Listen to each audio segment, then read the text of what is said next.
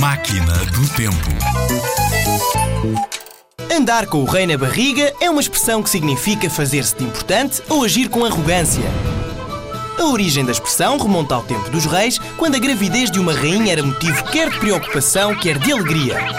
Preocupação porque antigamente não havia os cuidados hospitalares que há hoje e muitas mulheres morriam durante o parto.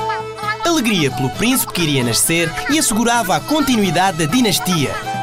Por tudo isto, a rainha era o centro das atenções e recebia cuidados constantes, já que andava literalmente com o rei na barriga.